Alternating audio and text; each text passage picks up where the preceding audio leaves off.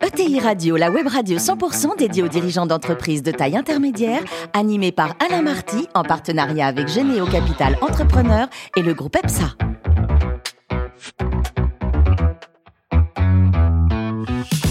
Bonjour à toutes et à tous, bienvenue à bord de ET Radio. Vous êtes plus de 43 000 dirigeants d'entreprise abonnés à nos podcasts et on vous remercie d'être toujours plus nombreux à nous écouter. Chaque semaine, vous pouvez bien sûr réagir sur les réseaux sociaux. À mes côtés, pourquoi animer cette émission?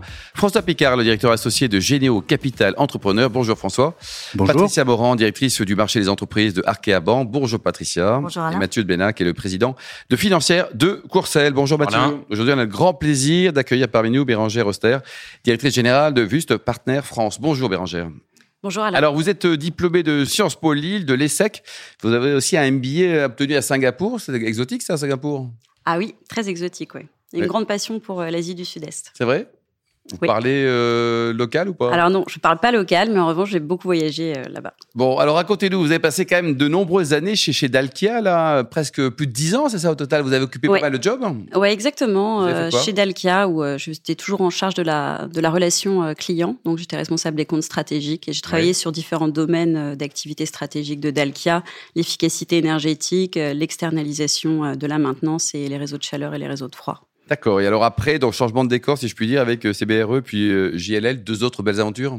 Très belles aventures. En fait, je suis partie de Dalkia au moment où euh, le pacte d'actionnaires se séparait. euh, on avait EDF et, et Veolia Ah oui. Environnement qui se quittaient. Et le groupe était quand même coupé en deux. Donc, il fallait choisir entre rejoindre EDF pour la France et rejoindre Veolia pour l'international. J'ai préféré ne pas choisir. Ou alors, j'ai fait un choix, c'est celui de partir. Et j'ai rejoint le conseil en immobilier d'entreprise. Vust, c'est quoi exactement? C'est une boîte alors là, c'était CBRE, pardon. Oui, mais juste aujourd'hui, c'est vous l'avez rejoint il n'y a pas très longtemps. en Alors oui, septembre Vus 2022, Partner, j'ai pris, euh, j'ai pris la direction générale il y a quatre mois, effectivement. C'est une société d'origine suisse, comme son nom euh, peut le sous-entendre. Donc son siège est à Zurich. C'est une ETI, euh, donc euh, 400 personnes, euh, 85 euh, millions d'euros de, de chiffre d'affaires. Une présence aussi en Allemagne depuis 2007, euh, au Portugal et en France depuis un an et demi. Et donc donc, très le- récemment. vos métiers, vous vendez quoi? Du conseil et de l'expertise immobilière. Oh là là Donc vos clients, c'est qui? C'est les grands, les donneurs d'ordre avec qui vous dialoguez? Investisseurs institutionnels, utilisateurs, sociétés de gestion, foncières. et, la France, c'est un pays stratégique ou en devenir aujourd'hui? C'est clairement un pays stratégique euh, pour euh, le conseil et l'expertise immobilière. Alors, à l'inverse de la Suisse, euh, où Vus Partner dispose d'à peu près 80% de parts de marché, en France, on n'a qu'un an et demi, donc on est encore un, un acteur petit. Je dirais qu'on se rapproche plus d'une PME, mais à potentiel, exactement. Le management à la Suisse, ça donne quoi? C'est assez intéressant. J'ai fait. euh, Ils sont sympas ou pas? Ils sont, ils sont très sympas, très sympas, vraiment, et ils sont très chaleureux. Bon, c'est très bien. C'est François. euh, François, c'est à vous. Là, vous êtes très chaleureux, vous aussi, François. hein Ah oui.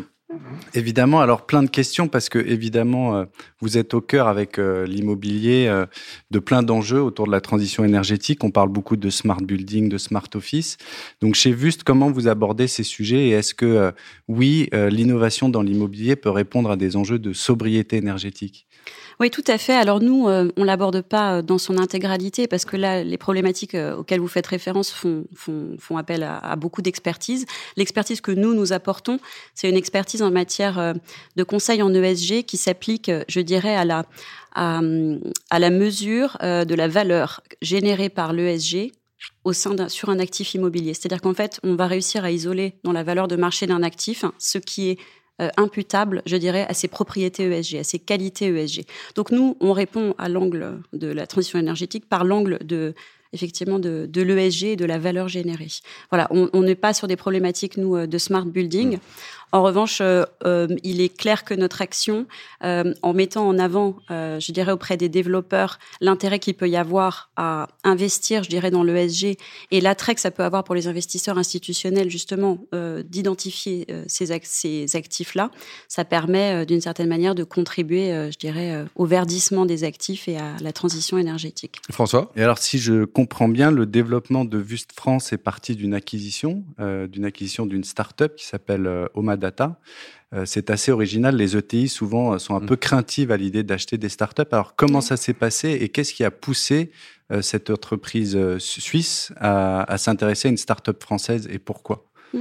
C'est une très bonne question. Effectivement, euh, il y a eu une collaboration sur un projet. Donc, euh, le groupe suisse Vus Partner euh, a travaillé avec avec euh, le groupe euh, Edmond Rothschild et euh, ils ont collaboré ensemble sur un sur un projet, un développement d'outils et afin de réaliser cet outil, ils se sont appuyés sur la startup Omadata et de cette collaboration est né un projet d'acquisition et une intégration. Donc c'est par le fruit d'une collaboration que que l'acquisition que s'est faite. Et la particularité d'Omadata, c'est qu'elle permettait à Vus Partner euh, déjà d'avoir une première implantation en France, donc euh, ne pas partir from scratch, donc déjà d'avoir euh, des collaborateurs, une structure.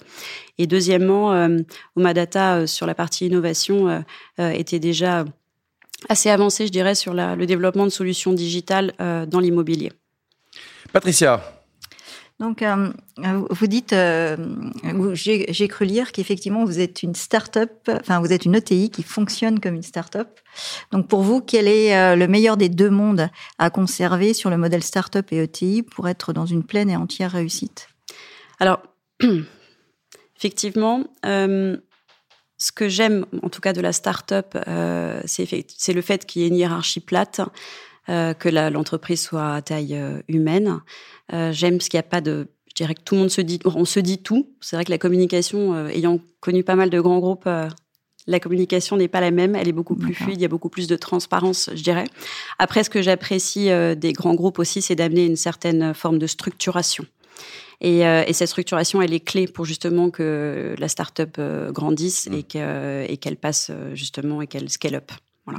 Patricia, vous connaissez bien l'immobilier hein, au sein du groupe. Exactement, on travaille beaucoup sur l'immobilier durable.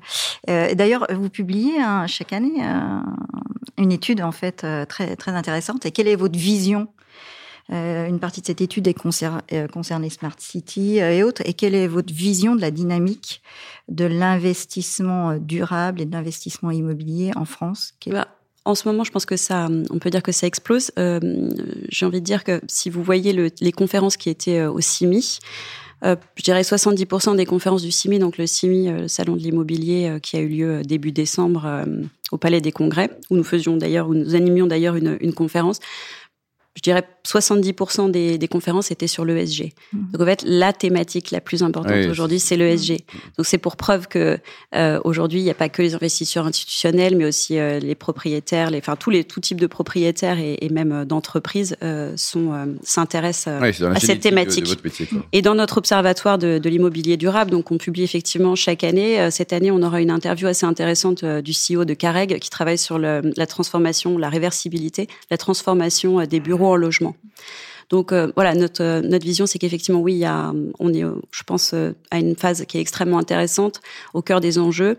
Alors peut-être qu'effectivement, l'investissement se ralentit, mais pour autant, ça nous permet aussi de procéder à des en tout cas de contribuer à des réflexions sur des arbitrages et aussi de contribuer à ces réflexions sur justement le développement durable, le verdissement mmh. des actifs, des recommandations qu'on peut formuler à cet égard. Mathieu.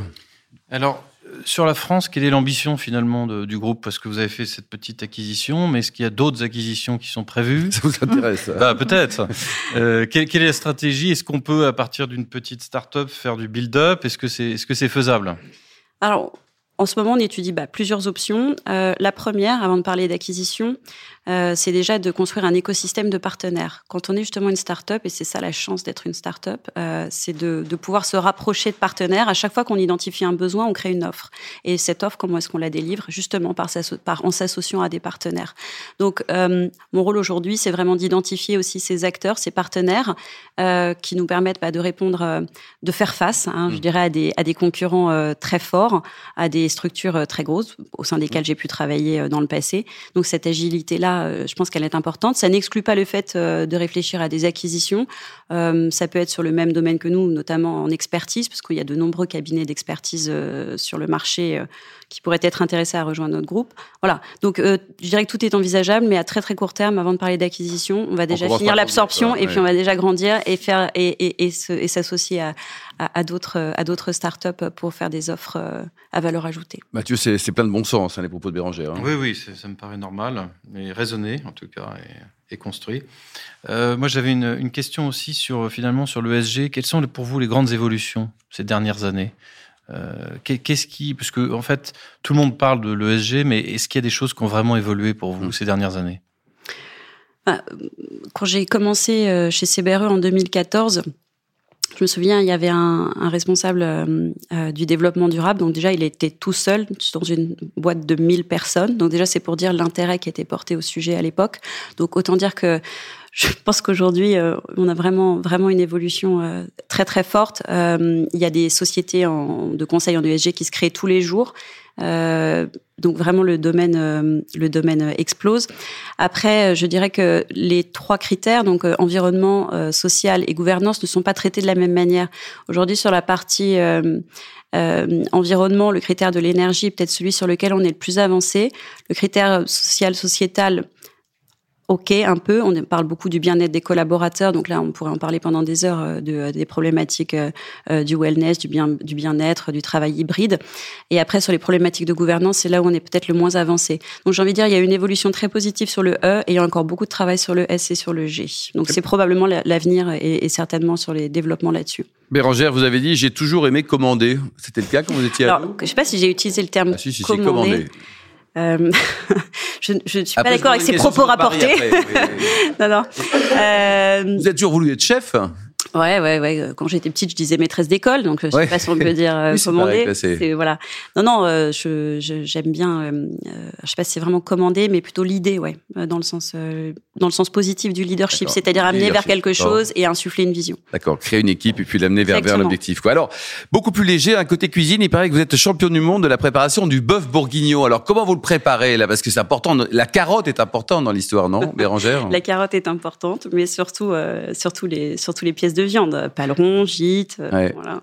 Donc euh, oui, non, je pourrais vous détailler la recette de bœuf bourguignon, mais effectivement, parce que j'ai une maison en Bourgogne, donc oui, je m'intéresse beaucoup à la cuisine, à côté de Sens. Ah, c'est très sympa, c'est une, une, jolie Bourgogne. Et pour terminer, votre votre meilleur temps, votre temps là au semi-marathon de Paris, c'était combien pour éliminer le, bœuf bourguignon Alors l'objectif, c'était pas de faire le meilleur temps, l'objectif c'était de le faire et sans une énorme préparation. Donc c'était un défi, c'était un challenge. Donc je l'ai fait en 2 heures et 10 minutes. Bah, c'est vachement bien. Ce qui est déjà sympa, mais c'était une première fois et j'avais jamais couru plus de 10 km. Donc autant dire ah, que je partais de Patricia, vous courez un peu vous ou pas? Je cours un peu, mais pas les semis. Euh, François, vous avez couru un semi ou un marathon? Vous avez un profil de marathonien, vous non, je cours après la balle au tennis. Ouais, au tennis. Et vous, Mathieu? Oui, oui j'ai fait quelques semis aussi. Bon, ben moi j'ai fait 2h04. En tout cas, merci beaucoup Bérangère. merci également à vous François, Patricia et Mathieu. Fin de ce numéro de TI Radio. Retrouvez tout le podcast sur notre site et l'actualité sur le compte euh, Twitter et LinkedIn. On se donne rendez-vous. Ça sera mardi prochain, à 14h précise, pour une nouvelle émission. L'invité de la semaine de ETI Radio, une production B2B Radio.tv en partenariat avec Généo Capital Entrepreneur et le groupe EPSA.